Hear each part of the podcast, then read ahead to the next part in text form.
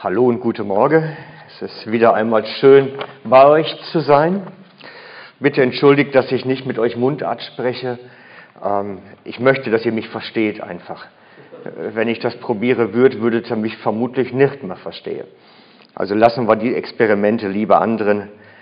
Ich halte mich an das, was ihr garantiert verstehen werdet. Die Predigt von heute Morgen ist schon vor etwas längerer Zeit entstanden. Aber ihr braucht keine Angst zu haben, ich habe sie noch nirgendwo anders gehalten, sondern sie hat immer in der Schublade geschlummert für den rechten Tag. Und als ich in der Vorbereitung war, habe ich gedacht, das ist der rechte Tag heute. Heute ist der Tag dafür, da passt es. Ihr werdet nachher erfahren, warum. Ich habe diese Predigt geschrieben auf einem Flug von New York nach Zürich, mitten in der Nacht. Und während ich die Zeile da schreibe und verfasse, ist es etwa Viertel nach vier nachts europäischer Zeit.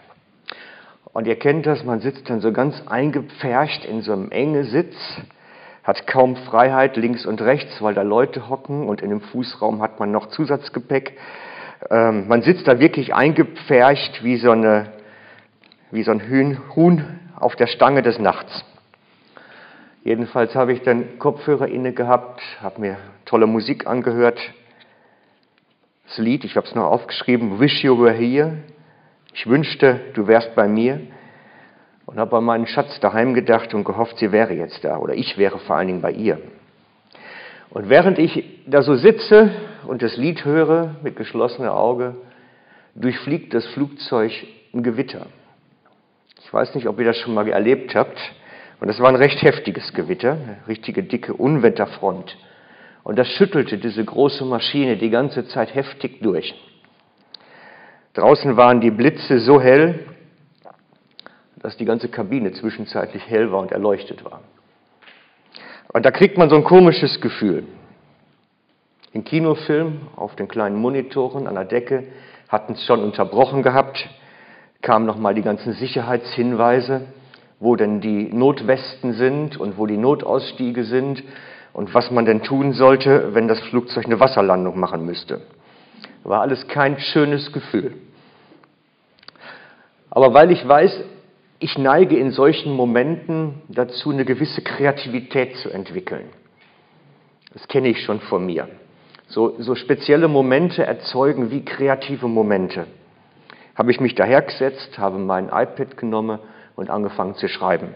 Das ist meine Form von Kreativität. Und habe mir die Frage gestellt, nur mal so hypothetisch, wenn man so in so einem schüttelnden Flugzeug da sitzt, was wäre es, wenn ich das Letzte, was veröffentlichen könnte, was ich da veröffentlichen könnte? Weil das Flugzeug hatte Internetanschluss, das haben die neuen schon. Ich hätte noch was veröffentlichen können. Ich hätte noch irgendwas an die Welt senden können, so, so wie so ein, mein eigener Nachruf. Und habe gedacht, jetzt schreib doch mal. Was ist das, was dir als Prediger so wichtig ist, dass du es so als die letzten Worte bringen würdest? Ich meine, ihr kennt die Prediger. Die haben immer was zu erzählen. Die können über die unbedeutenden Kleinigkeiten einen riesen Vortrag halten. Was aber wenn man in vielleicht zwei, drei knappen Sätzen das Wichtigste so auf den Punkt bringen müsste mal. Und ich habe dann einen Moment gesessen und wirklich studiert. Und dann habe ich gedacht, nein, ich schreibe jetzt nichts Gewöhnliches, sondern ich, ich schreibe einfach einen Aufruf. Entdecke das größte Geheimnis des christlichen Glaubens.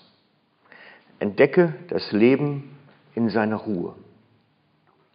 Entdecke, was es heißt, in der Ruhe Gottes angekommen zu sein. In diesem, was Jesus am Kreuz gesagt hat, es ist vollbracht, das hat Ruhe. Und ich merke, dass egal wo ich mit Menschen darüber spreche, die meisten so gut wie noch nie eine Predigt über die Ruhe Gottes gehört haben. Und darum habe ich mir das für heute Morgen mal aufgehoben. habe mir gedacht, das passt vielleicht hierher. Euch von dieser Ruhe zu erzählen, von diesem, was Jesus am Kreuz sagte, von diesem, es ist vollbracht. Die Bibeltext oder der Bibeltext dazu, die Bibelverse dazu, man sollte manchmal nicht schneller reden, als man denkt. Also, die Bibelverse dazu stehen im Hebräer Kapitel 4. Hebräer 4, die Verse 10 und 11 lese ich. Dort schreibt der Autor des Hebräerbriefes, denn wer in die Ruhe Gottes eingegangen ist, der kommt dann auch zur Ruhe von seinen Werken, so wie Gott von seinen Werken geruht hat. Darum lasst uns nun mit allem Eifer danach trachten, zu dieser Ruhe zu gelangen, damit niemand von uns zu Fall komme wie dies der warnende Beispiel des Ungehorsams zeigt. Also, ich lese nochmal, weil es so ein bisschen holprig tönt. Hebräer 4, Verse 10 und 11. Denn wer in die Ruhe Gottes eingegangen ist, der kommt dann auch zur Ruhe von seinen Werken, so wie Gott von seinen Werken geruht hat. Darum lasst uns nun mit allem Eifer danach trachten, zu dieser Ruhe zu gelangen damit niemand von uns zu Fall komme, wie dies der warnende Beispiel des Ungehorsams zeigt. Von was redet der Autor vom Hebräerbrief eigentlich? Vielfach wird angenommen, dass dieser Vers sich auf die ewige Ruhe bei Jesus bezieht. Dass wir einmal am Ende unserer Tage dann bei ihm sein werden in seiner Gegenwart. Und da muss ich jetzt sagen, stopp. Das steht da nämlich nicht. Hier steht ein Brief an Christen, nicht an Heiden, das müssen wir immer genau unterscheiden. Ein Brief an Christen, die im Jetzt und im Hier leben. Und hier schreibt der Autor des Hebräerbriefs ein Aufruf an Christen, kommt in seine Ruhe damit ihr nicht zu Fall kommt. Das ist ein Aufruf an jetzt und heute. Und ich stehe heute Morgen als Zeuge vor euch und sage, das stimmt. Das gibt es wirklich. Das ist eines der größten Geheimnisse des christlichen Glaubens. Man nennt es auch die Mystik des christlichen Glaubens. Das Ankommen in seiner Ruhe. Ein Leben ohne Krampf. Glaubt mir, ich weiß, wie Leben ist. Ich habe 20 Jahre meines Lebens als leitender Angestellter gearbeitet, in der Industrie, im Handel. Ich weiß, was es heißt, in dieser Welt zu stehen. Und trotzdem sage ich euch, das stimmt hier. Das steht da so nicht nur einfach so, das ist eine Wahrheit. Der Autor schreibt von einem Zustand, in dem man leben kann, in Ruhe. Und ich möchte euch biblische Beispiele erzählen von Menschen, die diesen Moment gefunden haben, im Gegensatz zu anderen, die ihn nicht gefunden haben. Ich möchte beginnen mit Martha und Maria. Ihr kennt die Geschichte alle, aber ich lese sie dennoch. Zum Lukas 10, die Geschichte von Martha und Maria, den beiden Schwestern. Und ich lese im Lukas 10 ab der Vers 38. Auf der Wanderung mit den Jüngern kam er, Jesus natürlich, in ein Dorf. Dort nahm ihn eine Frau namens Martha in ihr Haus auf. Sie hatte eine Schwester Maria. Diese setzte sich auch zu Jesu Füßen hin und hörte auf sein Wort.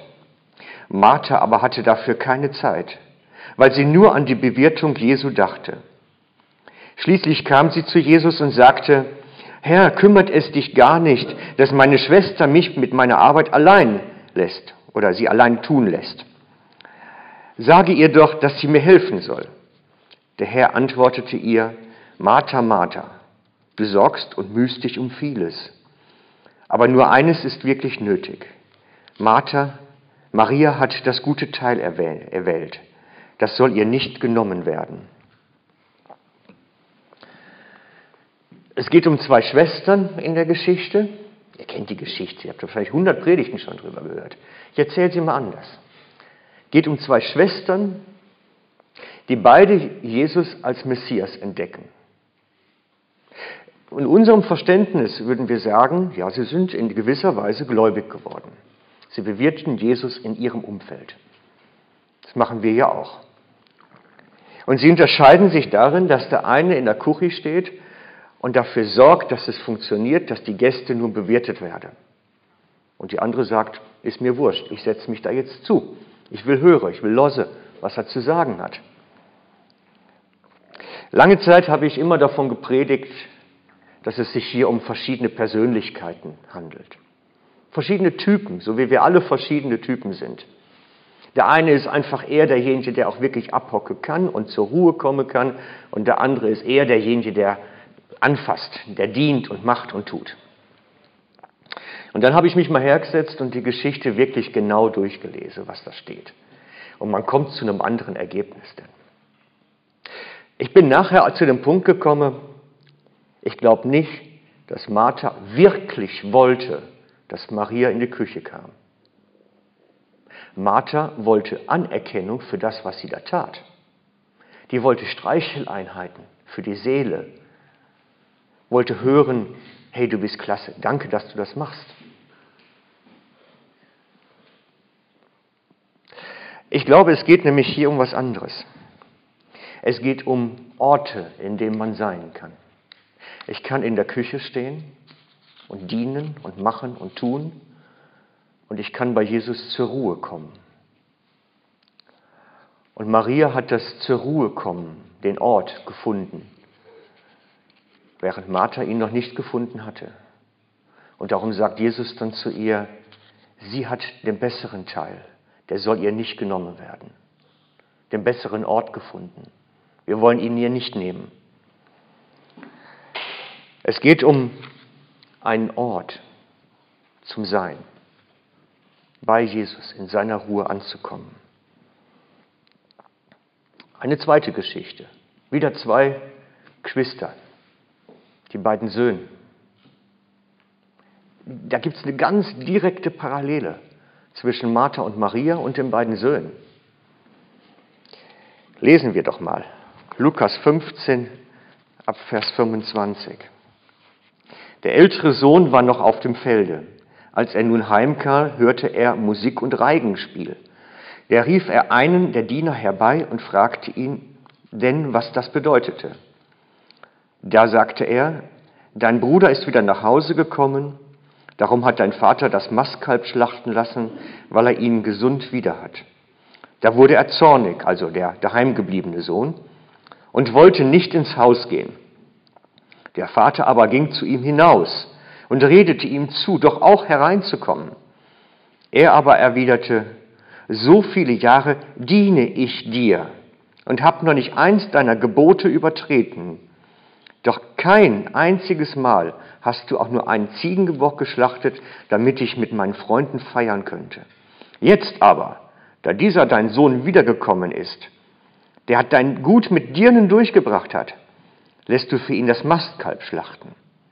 Der Vater sagte zu ihm, mein Kind, mein Sohn. Man, man hörte das Stöhnen aus der Stimme förmlich raus. Mein Kind, du bist doch alle Zeit bei mir. Und alles, was mir gehört, gehört doch auch dir. Auf gut Deutsch, warum hast du ja nicht einen Ziegenbock genommen? Und alles, was mir gehört, gehört auch dir. Jetzt aber solltest du feiern und fröhlich sein, denn dein Bruder war tot und lebt wieder, er war verloren und ist wiedergefunden worden. Auch hier zwei Geschwister an zwei verschiedenen Orten. Der eine auf dem Acker oder beim Vieh, der andere auf der Feier beim Vater. Es geht um zwei Orte, an denen wir sein können.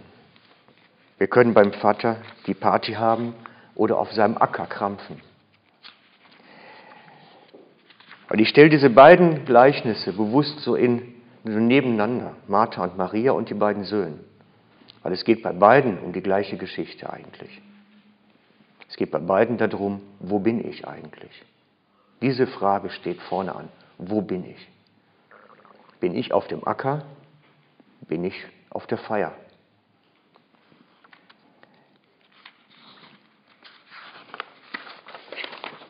Der heimgekehrte Sohn hatte den Ort gefunden. Und es gibt fantastische alte Gemälde, wo der Vater den Sohn in die Arme nimmt und ihn herzt. Darum feiert der Vater mit ihm. Wenn der Vater jetzt aber gesagt hätte, ich mache mal hypothetisch nur die Frage, wenn der Vater jetzt den heimgekehrten Sohn gebeten hätte, du, wir haben so viel Arbeit auf dem Stall, magst du nicht deinem Bruder vielleicht helfen? Was glaubt ihr, was der heimgekehrte Sohn gemacht hätte? Der wäre garantiert in den Stall gegangen, so dankbar wie der war, nach Hause gekommen zu sein, wieder angenommen zu sein. Der hätte garantiert geschuftet, bis er umgefallen wäre wahrscheinlich auch. Aber der Vater sagt, nein, komm, wir wollen, wir wollen Zeit haben miteinander.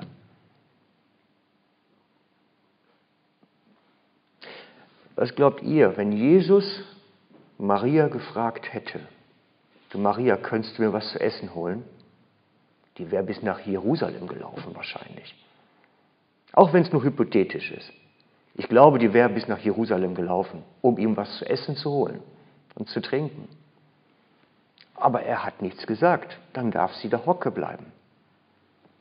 Jesus hat Martha ja schließlich nicht in die Küche geschickt, sondern sie hat sich das ja erwählt. Es geht um Glaubensorte. Es geht um Glaubensorte. Ob ich in seiner Ruhe bin oder in den Werken bin. Es geht nicht um Werkgerechtigkeit. Vorsicht. Es geht darum, ob ich in den Werken bin. Das sind zwei verschiedene Paar Schuhe. Kommen wir gleich zu.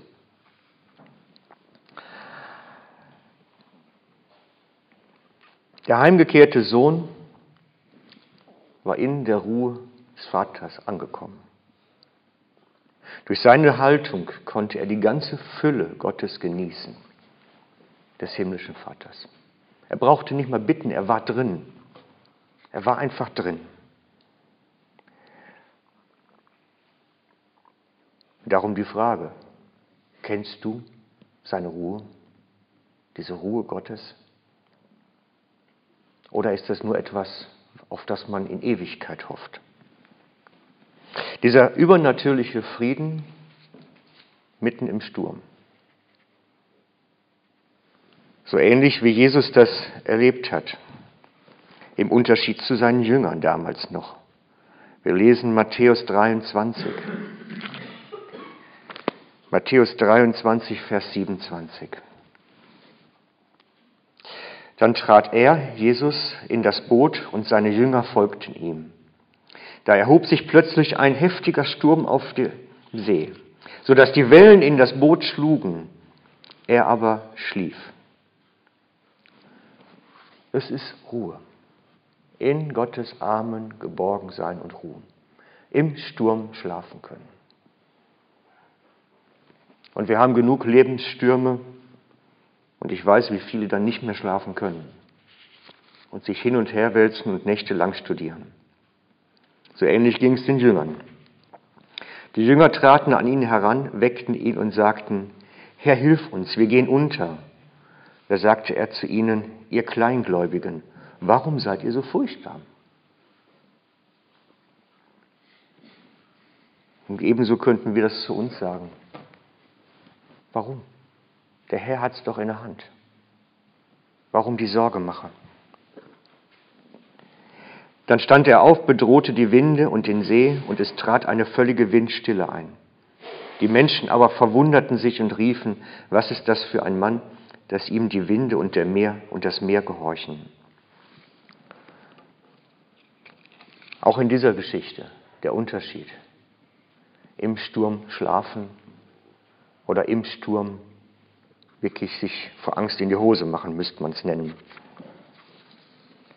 Jesus konnte das. In, Jesu, in Gottes des Vaters Armen ruhen im Sturm. Und das sollte man üben und üben und lernen, wenn der Sturm nicht da ist. Denn wenn der Sturm kommt und dann muss ich lernen, darin ruhig zu bleiben, ist es meist zu spät. Es ist ungefähr so, wenn man schwer, man sollte schwimmen lernen, wenn die See flach ist und nicht erst, wenn die hohen Wellen kommen. Darum in seiner Ruhe sein sollte man lernen, wenn es ruhig ist. Denn wenn die Stürme kommen, dann sollte man wissen, wie es geht, wie man dann fest bleibt. Und darum ist meine Predigt so das Wichtigste, wenn ich so meinen Dienst so komprimieren müsste, würde ich allen sagen, kommt in seine Ruhe. Es ist das Wichtigste. Das ist, macht überlebensfähig. Wisst ihr, ich habe die letzten Jahre mit so vielen Menschen Kontakt gehabt und Beziehung gehabt, die im Glauben abgestürzt sind, die sich verlaufen haben, die an, an ihren Lebenskrisen völlig gescheitert sind, als Christen. Und wenn ich dann ein bisschen nachforsche, stelle ich fest, sie haben die Ruhe alle nicht gekannt, dass darin ruhig bleiben können, in den Schwierigkeiten. Ich halte es für eines der wichtigsten Dinge. Wie kommt man nun dahin? Schauen wir nochmal zum Hebräertext am Anfang. Das ist für mich ja der Predigtext von heute Morgen. Es geht darum, dass wir zur Ruhe kommen von den Werken. Es gibt eine andere Übersetzung, die sagt, der wird sich von seiner Arbeit ausruhen, so wie Gott am siebten Tag, muss man da hinzufügen, von seiner ausruhte. Wie geht das? Wie funktioniert das? Jesus erklärt das seinen Jüngern. Aber sie haben es wahrscheinlich auch erst viel später entdeckt, was es wirklich bedeutet. Er erklärt es ihnen in dem Gleichnis vom Weinstock. Ich werde das jetzt nicht auch noch alles lesen, aber ihr kennt das, das Gleichnis vom Weinstock, wo Jesus sagt, ich bin der Weinstock, ihr seid die Reben. In der Verbundenheit zu ihm bringen wir ihr Frucht. Ohne mich könnt ihr nichts tun. Das sind so die wichtigen Sätze daraus. Jetzt frage ich euch mal ernsthaft, was tut eine Weinrebe, um Frucht zu bringen? Genau so viel. Sie hängt in der Sonne. Mehr tut sie nicht. Ein Freund von mir machte daraus zudem mal einen Joke.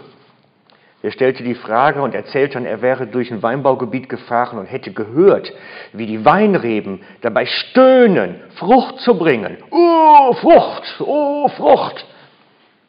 Natürlich völliger Quatsch, keine Weinrebe stöhnt beim Fruchtbringen. Oder ihr seid Landwirte. Ne? Kein Kornhalm stöhnt dabei, wenn es die Körner bringt. Das ist völliger Blödsinn. Ihr würdet ja vor Lärm mit Gehörschutz rumrennen müssen den ganzen Tag.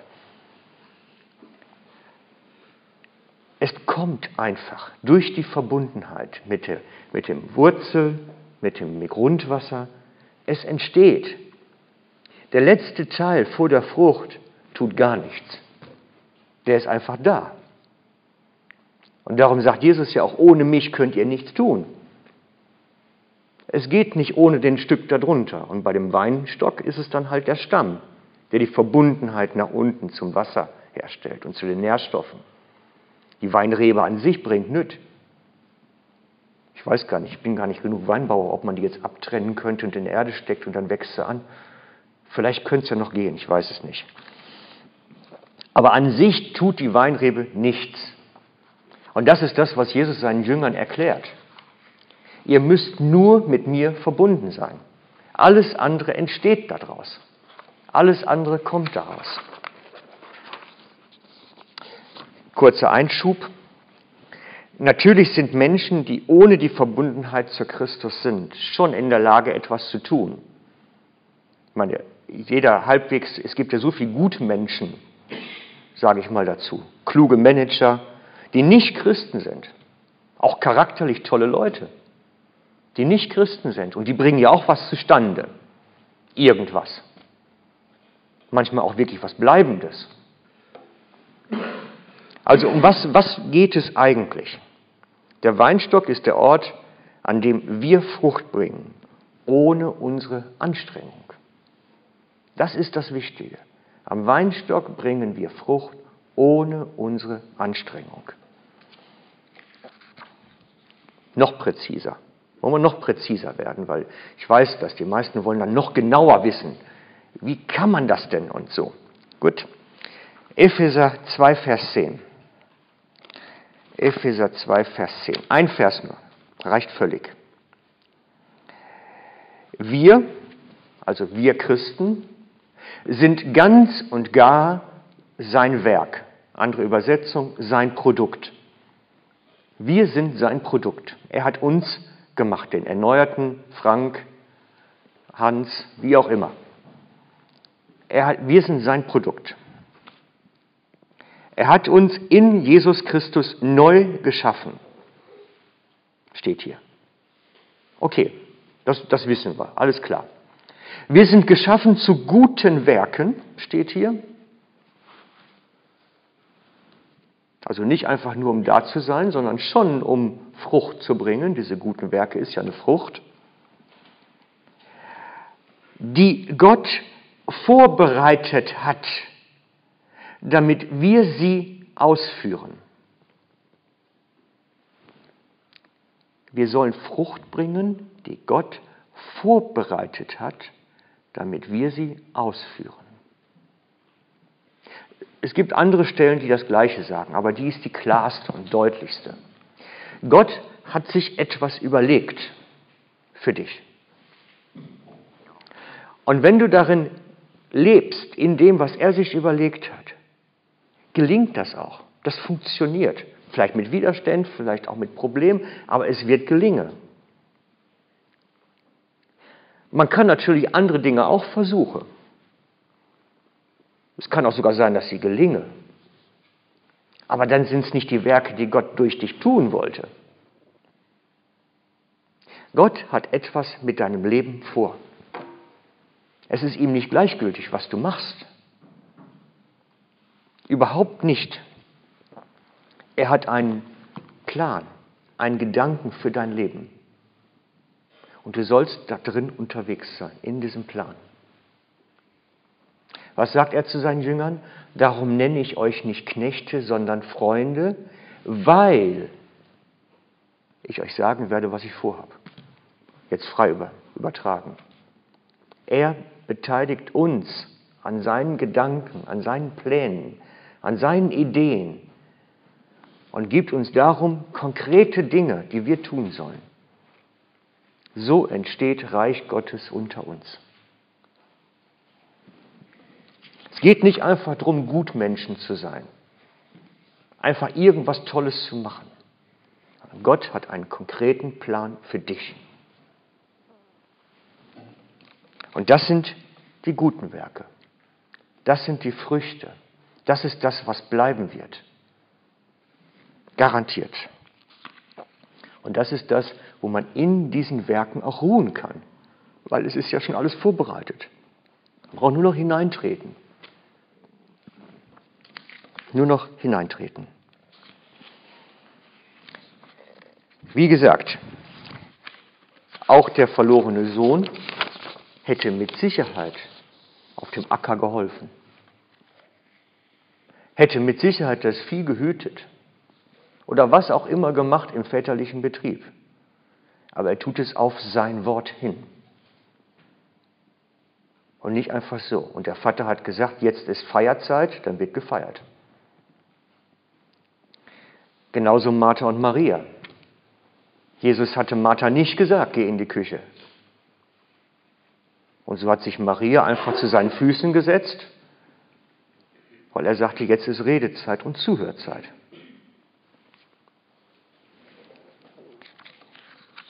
Solange wir einfach das machen, wo uns die Schnauze nach steht, sind wir in unseren Werken unterwegs.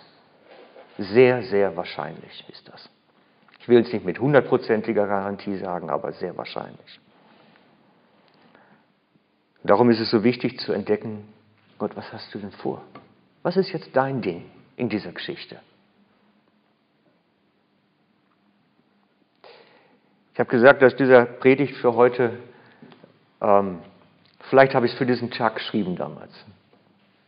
Weil ich habe Gestern ist bekannt gemacht worden von der VfMG, dass ich gekündigt habe beim Verband.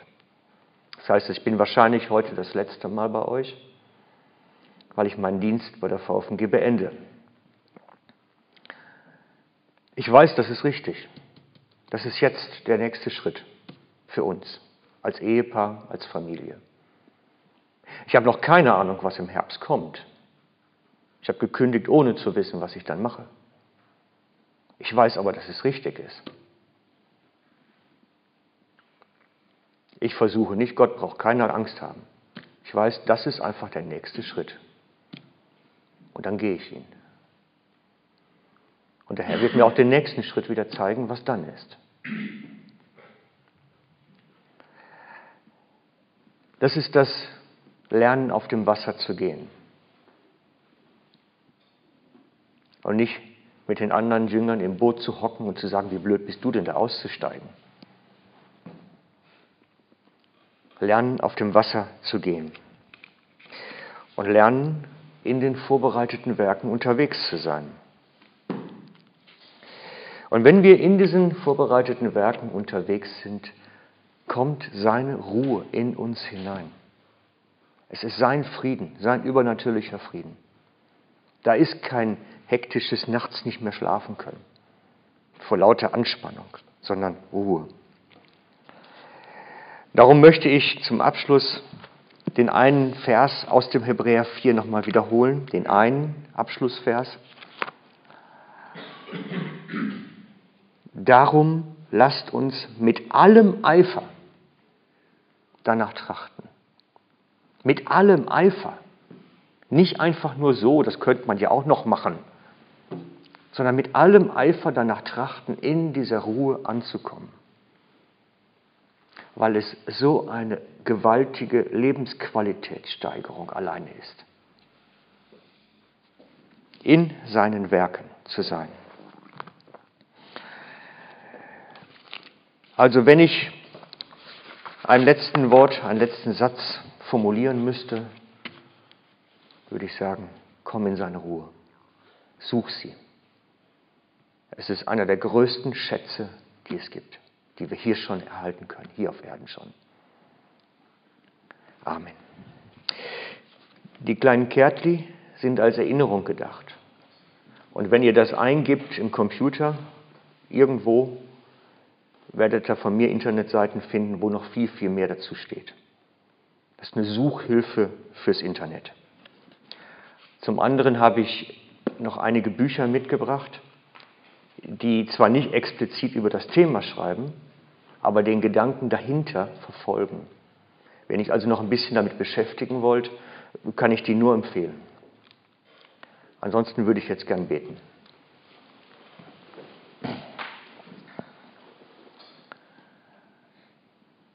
Jesus, und ich danke dir, dass du uns diesen Ort der Ruhe nicht nur verheißen, sondern ermöglicht hast. Dass er wirklich parat ist für uns und wir hineintreten können. Und ich möchte dich bitten, dass du uns an die Hand nimmst, dass wir mehr und mehr entdecken, was es heißt, in deinen Werken unterwegs zu sein und dadurch in deine Ruhe hineinzukommen. Dass wir entdecken, dass du mit uns redst, uns an deinen Plänen und Zielen Anteil gibst und wir damit deine Vision in unserem Herzen tragen können. Nimm du uns mehr und mehr in deine Hand, dass wir entdecken, wie du uns führst, Herr. Amen.